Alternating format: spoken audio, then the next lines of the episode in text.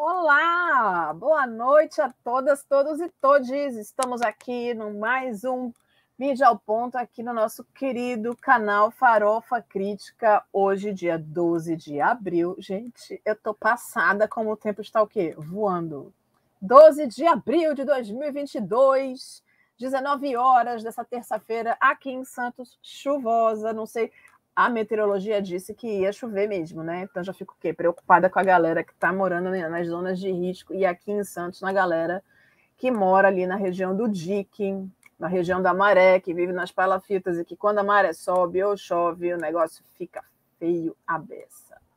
Bom, eu quero hoje falar com vocês de algumas informações que surgiram, um, que aconteceram, na verdade, uma delas, inclusive, eu consegui participar uh, dentro da, do espaço que tenho enquanto jornalista, que foi de uma conferência com um, o relator especial para liberdade de Assembleia Pacífica e Associação da ONU, senhor Clement Vol.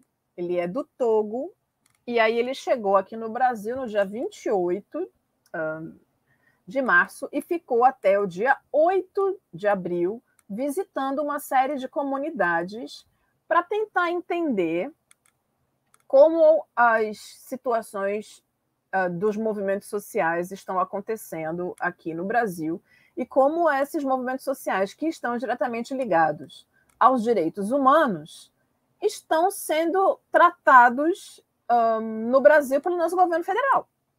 Então, isso é muito sintomático no sentido de perceber que a ONU tem recebido tantas reclamações dos movimentos sociais brasileiros que aí passou então a olhar para o Brasil de uma forma mais cuidadosa e então o senhor Clement Vol esteve no Brasil para fazer essa análise. Uh, Gui, por favor, coloca para mim a primeira imagem, por favor. Hoje eu me dei ao luxo de não, de não um, utilizar Folha de São Paulo, Rede, Rede Globo, essas, uh, essas grandes uh, emissoras, para a gente poder uh, ter, então, uma outra visão daquilo que está acontecendo. Gente, eu estou achando que o meu amigo Gui caiu de novo. E aí fica o quê? Complicada essa vida. Internet no Rio de Janeiro, tá como? Porque eu estou em Santos, ele está lá no Rio de Janeiro. Então, deixa eu ver se eu consigo aqui. O Gui voltou. Gui, meu amor, a gente consegue colocar aquelas imagens que eu preparei com tanto amor e carinho. Hum, hum, hum. Será que a gente consegue?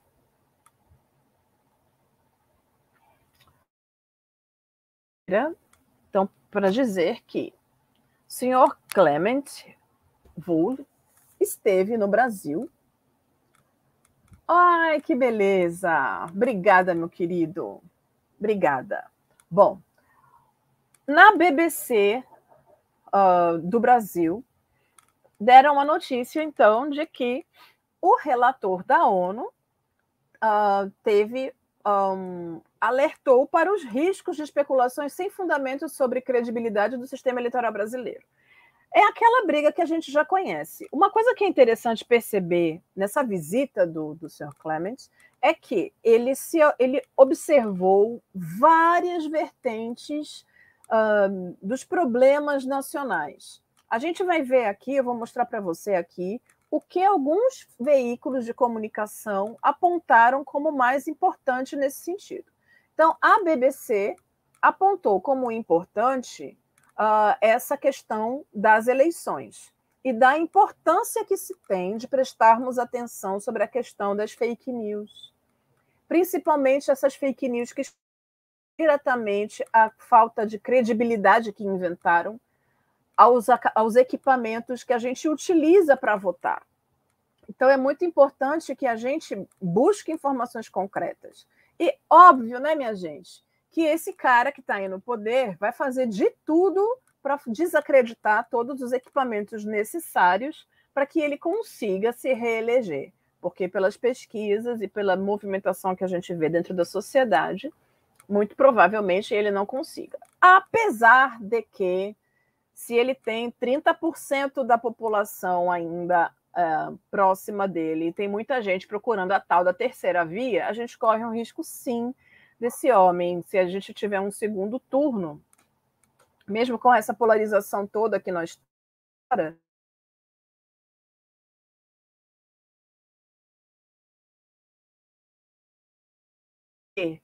o, e o nosso candidato e o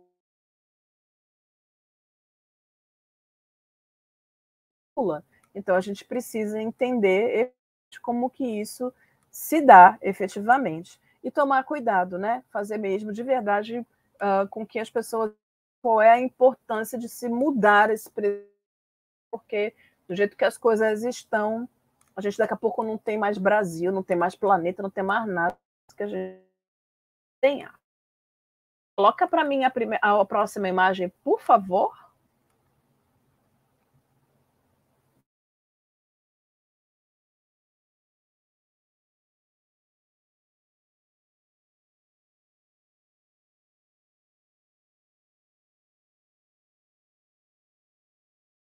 Cotar geral.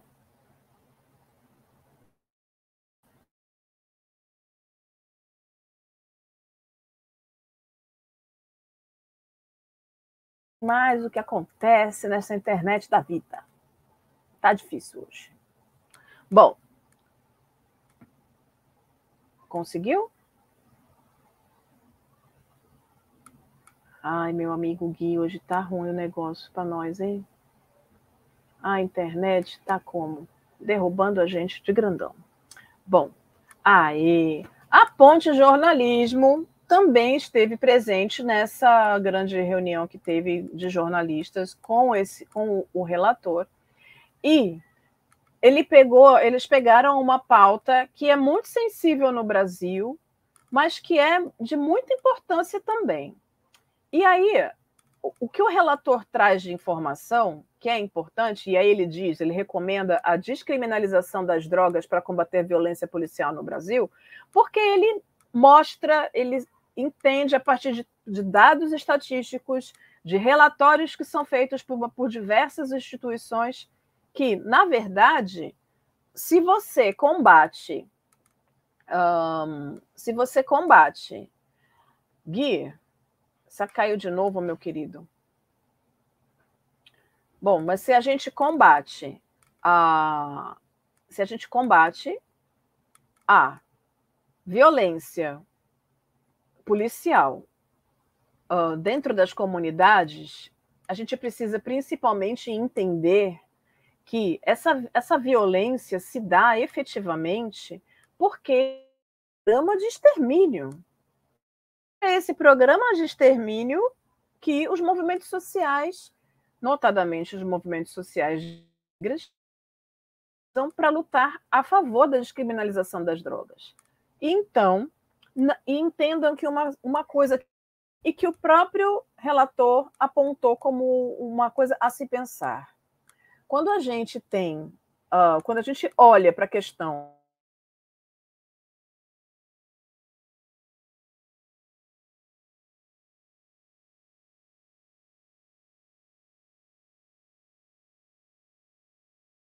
da favela, que elas já são uh, traficantes por natureza. É como se o espaço fizesse dessas pessoas uh, as pessoas que estão, de fato, que são marginais. E não são marginais somente porque estão à margem da sociedade, mas são marginais porque estão dentro da estrutura criminosa da sociedade. E não é verdade isso.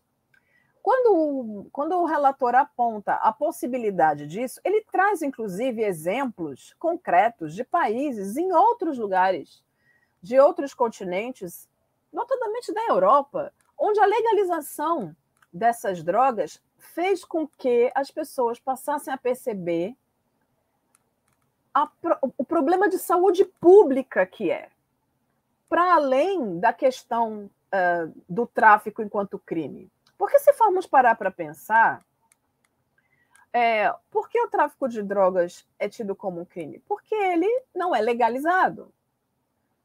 Então, quando não há pagamento de impostos, a gente já viu isso em outros produtos, da, em outras épocas da nossa história.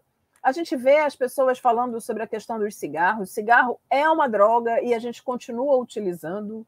Eu não, mas tem muita gente que sim, mas as pessoas continuam utilizando o, o uh, como, um, como uma droga e, tá, e é legalizada. E aí vira o quê? Um processo de saúde pública. Quando a gente vê, por exemplo, a, a, abordagem da polícia na Cracolândia ou em qualquer desses espaços públicos onde existem usuários de crack, a gente vê uma marginalização daquele corpo, uma desumanização daqueles corpos, que na verdade são pessoas doentes, que estão ali num processo de doença. Então é necessário que se olhe para isso com uh, algum cuidado, que não é o que acontece na, na, na maioria dos casos. Um, será que a gente consegue agora, Gui? Bom, o senhor Clement também esteve em Salvador, ali na região da Gamboa, onde aconteceu aquela a, o assassinato de, dois meninos lá na Gamboa, e a polícia dizendo que tinha sido uma troca de tiro, e a gente sabe que isso é pura mentira. E ali ele foi escutar, então, as pessoas para ver quais são as ações que estão sendo uh, constituídas ali, e a violência policial foi o que ele mais percebeu. Mas ele também conseguiu perceber a importância dos movimentos sociais no combate à fome durante a Covid. Ele percebeu a ausência do Estado federal dentro dessas comunidades, no sentido de fazer com que essas pessoas tivessem o que comer. A gente, há pouco tempo, há dois ou três dias atrás, teve a notícia de uma moça Ontem, a moça morreu queimada porque ela estava usando álcool dentro da sua dentro da, da, casa onde ela morava porque ela não tinha dinheiro para comprar gás. Ela morreu queimada. A notícia de que ela faleceu foi efetivamente ontem. Hoje de manhã a gente ouviu falar, mas ela já estava internada há duas semanas. E isso é importante de dizer. Ela não conseguiu ser transferida para nenhum hospital de, de referência aqui na região. Estou falando daqui da região da Baixada Santista do estado de São Paulo, uma das regiões mais desenvolvidas do estado de São Paulo. Então, a gente está falando de pessoas que são deixadas, de fato, ao Deus dará. E quando a gente fala lá da Gamboa, a gente está falando justamente de pessoas que só conseguem comer porque existem uh, estruturas que acontecem e que fazem com que seja possível que essas, uh, que essas pessoas consigam efetivamente se alimentar de alguma forma. No caso dessa violência que a gente está falando lá da Gamboa, da polícia nesse sentido, a gente está falando de mentiras que eles criam e que a gente sabe que eles criam, que é para justificar essa violência desmedida sobre os corpos negros que vivem nas, nas, nas favelas. Nesse sentido, o senhor Clement da ONU também foi à Maré a favela da Maré, e fez lá uma participação grande com vários movimentos e com o pessoal que é muito articulado lá e que foi conhecer então a região e percebeu esse processo todo dessa construção desse discurso, dessa marginalização, e que ele está colocando tudo isso dentro do seu relatório. Ainda uh, esse mês vai sair um relatório parcial, e aí eu mostro para vocês aqui quais foram as conclusões parciais dele nesse sentido. Mas em junho do ano que vem, ele vai apresentar lá na ONU um relatório mais completo sobre uh, toda a sua experiência nesses dias aqui no Brasil. Bom, no processo reativo, nós também tivemos uma ação das mulheres indígenas. E aí, quando a gente fala de mulheres indígenas, a gente está falando especificamente de uma, de uma bancada de mulheres lideradas um, pela Sônia Guajajara. E é importante dizer que foi a, a, quem trouxe essa informação para nós, porque eu ainda não vi isso em lugar nenhum. Obrigada, Gui foi o Observatório da Mineração, que é um observatório que está atuando na, em, em uh, monitorar como estão o crescimento desesperado, enlouquecido das mineradoras em territórios indígenas. Quero aqui chamar muita atenção para essas mulheres uh, indígenas que lançaram essa bancada do cocar, como elas estão chamando, que está tentando derrotar o lobby da mineração e da bancada ruralista, que são justamente essas duas bancadas as mais fortes em relação a dinheiro e em relação ao desmatamento e ao fim da vida nesse país chamado Brasil. É muito importante que se pense a força da mulher dentro da campanha indígena, dentro da campanha política como um todo, porque a gente está tendo, inclusive, também uh, a construção de outras bancadas com outras mulheres, mulheres negras, mulheres não negras e as mulheres indígenas, e isso é muito importante. O que a gente tem visto é uma apropriação da política pelo corpo feminino. E que não importa que a política seja majoritariamente masculina. O que importa de verdade nesse movimento é que esse movimento está acontecendo e ele é importantíssimo. Quero uh, ler aqui para vocês um pouco desse texto sobre uh, o que elas estão, o que elas propõem, tá? Então, uh, em uma plenária histórica realizada no, no ATL de 2022, na tarde de sexta-feira, no dia 8, sob o lema de Aldear a Política, mulheres indígenas de diversos povos lançaram suas pré-candidaturas para concorrer às eleições de 2022 aos cargos de deputadas federais e estaduais. Sônia Guajajara, coordenadora executiva da Articulação dos Povos Indígenas no Brasil, a APIB, e uma das principais lideranças indígenas do país, que concorrerá ao cargo de deputada federal pelo PSOL em São Paulo, abriu a plenária com uma potente fala destacando, entre outras causas, o garimpo ilegal. E aí diz ela, abre aspas, essa força das mulheres indígenas vem de várias partes do Brasil. E nós estamos aqui hoje enfrentando mais um desafio. Desafios que a gente enfrenta há cinco séculos, mas agora nós estamos dando um passo à frente. Nós queremos ocupar a política institucional. Estamos aqui para dizer que nós nunca mais vamos aceitar um Brasil sem nós. E ela conclui: essa bancada que se apresenta aqui hoje é bancada do COCAR para substituir a bancada ruralista, para substituir a bancada da bala. Nós queremos o Congresso Nacional com a cara do Brasil, e para ter essa cara é necessário que haja mulheres indígenas no pleito. E digo mais: é preciso que haja mulheres indígenas, sim, mulheres trans, como a deputada Érica Malunguinho, que está agora entrando no pleito para tentar uma vaga, para conseguir a vaga de deputada federal e muitas outras que virão.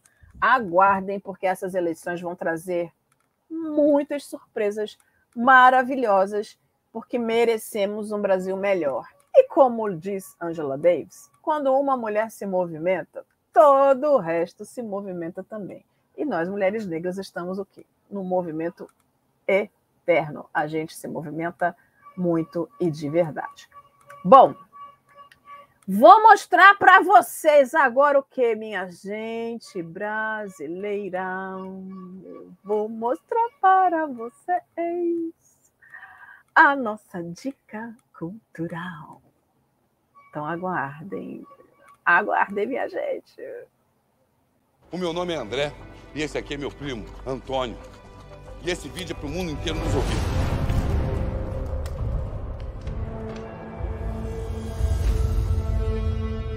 Rapaz, como é que a gente não viu isso? Como é que a gente deixou chegar nesse ponto? Como é que a gente riu disso? E a médica?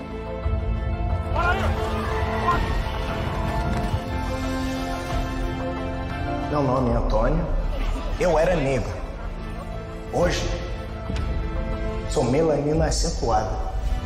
Será que a gente nota quando a história está acontecendo?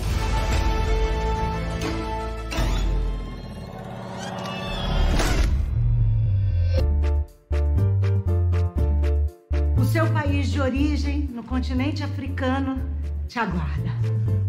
O meu é preto. Esse negócio de ir pra África é tão bom, por que, que a senhora não se candidata? Eritreia ou Namíbia? Namíbia não. Amsterdã não rola, né? Havaí. O senhor surfa? Surfo. Eu quero ir para África. Quero ir, quero voltar. Eu sou livre.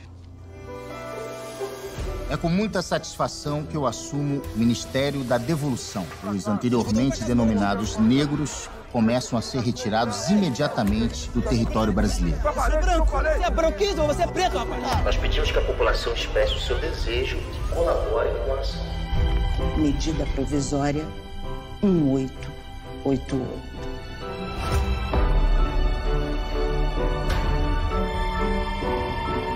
Bora, bora, aqui tem duas. O que, que é isso que tá acontecendo aqui? Você é cubana. Eu sou baiana. Capitu, volta pra casa. Mil nações moldaram minha cara. Agora tudo é racista. Eu também já sofri racismo por causa do meu cabelo. O meu país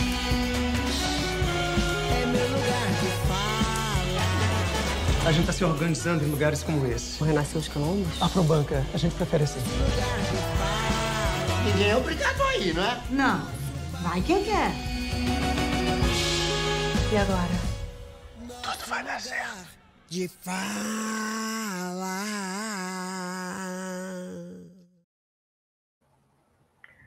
Gente, pensa no que, que é esse filme. Eu tô doida. Eu tô doida. Tô doida. Dia 14 vai lançar ele aqui em Santos e a gente já está fazendo um bonde só de gente preta para ocupar o cinema aqui em Santos. Então, vocês pensem num negócio desse, gente. Então, O Medida Provisória é um filme que mostra que em um futuro distópico o governo brasileiro decreta uma medida provisória em uma iniciativa de reparação, reparação pelo passado escravocrata, provocando uma reação no Congresso Nacional. O Congresso não aprova uma medida que obriga os cidadãos negros a migrarem para a África na intenção de retornar às suas origens. Sua aprovação afeta diretamente a vida do casal formado pela médica Capitu, que é a Thais Araújo, e pelo advogado Antônio, o Alfred Enoch, uh, bem como seu primo, o jornalista André, feito pelo seu Jorge, que mora com eles no mesmo apartamento. Nesse apartamento, os personagens debatem questões sociais e raciais, além de compartilharem anseios que envolvem a mudança do país. Vendo-se no centro do terror e separados pela força das circunstâncias, o casal não sabe se vai conseguir se reencontrar. O longa é uma adaptação de Namíbia Não, peça de Audrey Anunciação que o diretor e ator Lázaro Ramos dirigiu para o teatro em 2011. A gente fala sério que não dá para perder esse negócio, né, minha gente? Não dá para perder. Agora eu vou mostrar para vocês o que que a gente vai ver. Na verdade, no próximo ai, Diversidades Entrevista, o canal Farofa Crítica, no programa, no mesmo horário do programa Farofa Crítica, fez então uma adaptação e está fazendo um programa chamado Diversidades Entrevista, que está ligado ao projeto uh, de direitos humanos que estamos envolvidos lá na USP. E aí, o professor Denis de Oliveira está fazendo entrevistas com as pessoas envolvidas dentro desse projeto. Vamos escutar um pouquinho do que ele vai mostrar para vocês quinta-feira, meio-dia e meia, a entrevista da fofa da Suzane.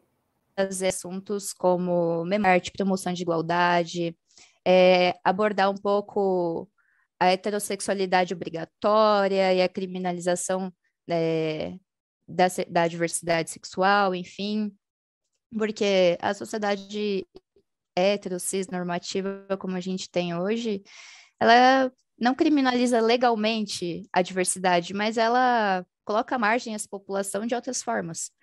Então, a gente vai debater isso, vai debater identidade de gênero, orientação sexual, performatividade, políticas públicas, inclusive de saúde. A Yasu é uma criatura maravilhosa, é a nossa beautiful blonde da nossa equipe, e ela trabalha na área da obstetrícia e ela é uma pessoa de extrema sensibilidade. Então, no Farofa Crítica, da próxima quinta-feira, meio e meio, o professor Denis de Oliveira vai receber Suzane Witt. que é aluna do curso de obstetrícia da USP e faz parte da equipe que administra o programa de formação em diversidades e inclusão social em direitos humanos da USP, para conversar sobre o conteúdo LGBTQIA, que vai abordar temas sobre a diversidade sexual, transexualidade, transfobia, heterossexualidade obrigatória e outros temas. E sobre o tema da sua pesquisa, que fala da falta de acesso à saúde e à educação deficitária para mulheres lésbicas, do preconceito dos profissionais de saúde para com mulheres trans, o desrespeito aos direitos da comunidade trans e a equidade de direitos. Suzane Witt é aluna do curso de obstetrícia da USP, graduação em técnico, graduada em técnico de enfermagem pelo Instituto Federal de Santa Catarina, Trabalhou como voluntário em um lar de acolhimento que recebe gestantes em situação de vulnerabilidade social. Atuou também de maneira autônoma como doula e fez parte da equipe Lumiar de parto domiciliar. A Yasu é uma fofa, menina danada de esperta e ela é tudo de bom. Bom, Estou aqui então, neste meu momento, que o meu amigo Gui está caindo e voltando e caindo e voltando. Então eu quero aqui dizer para vocês que foi uma delícia estar com vocês aqui até agora. Um, e que a gente se vê na próxima semana, não é mesmo? Na próxima semana eu espero que a internet pare de fazer isso com a gente, porque está ficando sem graça. Duas semanas já que a gente tem probleminhas com a internet. Então eu acho que a gente precisa dar um jeito nisso. De qualquer maneira, eu quero dizer que é sempre delicioso estar aqui com vocês e que espero vocês aqui na próxima uh, na próxima terça-feira às 19 horas, ok?